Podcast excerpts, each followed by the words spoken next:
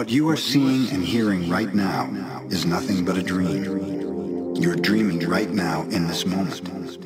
You're dreaming with the brain awake. Dreaming is the main function of the mind, and the mind dreams 24 hours a day. It dreams when the brain is awake, and it also dreams when the brain is asleep. The difference is that when the brain is awake, there is a material frame that makes us perceive things in a linear way. When we go to sleep, we do not have the frame, and the dream has the tendency to change constantly. Humans are dreaming all the time. Before we were born, the humans before us created a big outside dream that we will call society's dream, or the dream of the planet. The dream of the planet is the collective dream of billions of smaller personal dreams, which together create a dream of a family, a dream of a community, a dream of a city, a dream of a country, and finally, a dream of the whole humanity. The dream of the planet includes all of society's rules, its beliefs, its laws, its religions, its different cultures and ways to be, its governments, schools, social events, and holidays. We are born with the capacity to learn how to dream.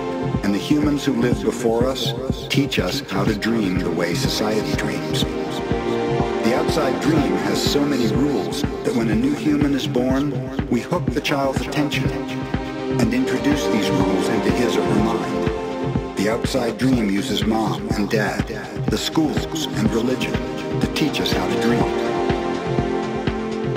Attention is the ability we have to discriminate and to focus only on that which we want to perceive. We can perceive millions of things simultaneously, but using our attention, we can hold whatever we want to perceive in the foreground of our mind. The adults around us hooked our attention and put information into our minds through repetition. That is the way we learned everything we know. By using our attention, we learn the whole learned how to behave in society, what to believe and what not to believe, what is acceptable and what is not acceptable, what is good and what is bad, what is beautiful and what is ugly, what is right and what is wrong. It was all there already. All that knowledge, all those rules and concepts about how to behave in the world. When you were in school, you sat in a little chair and put your attention on what the teacher was teaching you church, you put your attention on what the priest or minister was telling you. It is the same dynamic with mom and dad, brothers and sisters. They were all trying to hook your attention. We also learn to hook the attention of other humans, and we develop a need for attention which can become very competitive. Children compete for the attention of their parents, their teachers, their friends. Look at me, look what I'm doing. Hey, I'm here. The need for attention becomes very strong and continues into adulthood. The outside dream hooks our attention and teaches us what to believe, beginning with the language that we speak.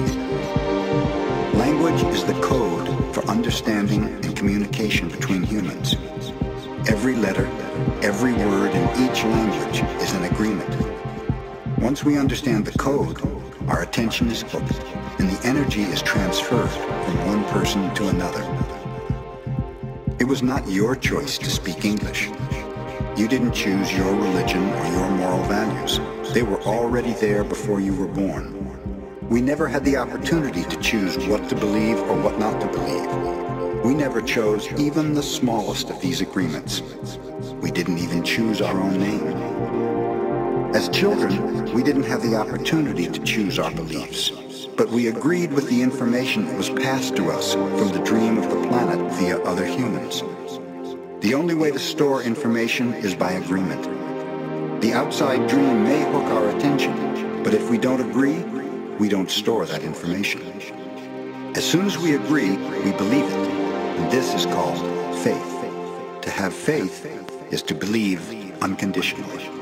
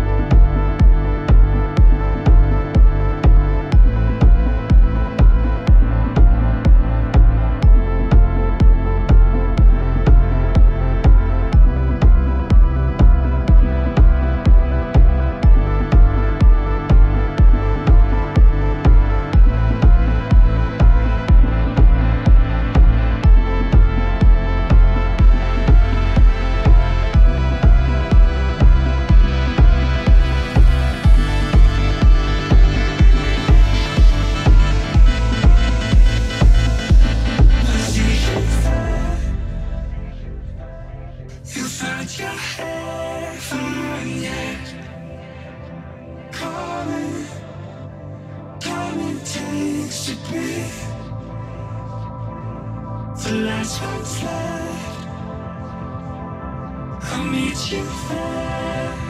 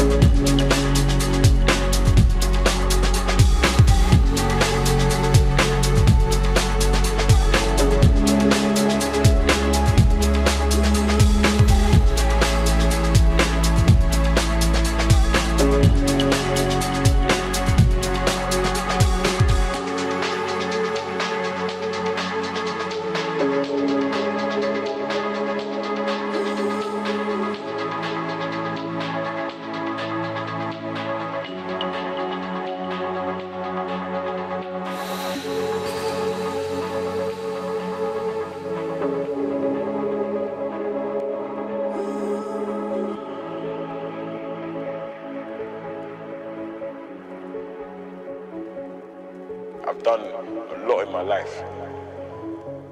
It's been ups and downs. You know, like I've done big shows, I've done small shows. I've traveled so much. Um, I've learned a lot along the way. And I've realized there's more to life. So I don't have no time. I, I don't even have a minute to waste. I feel like every second of my life now, I've, I've got to find a way to keep motivating it's too late.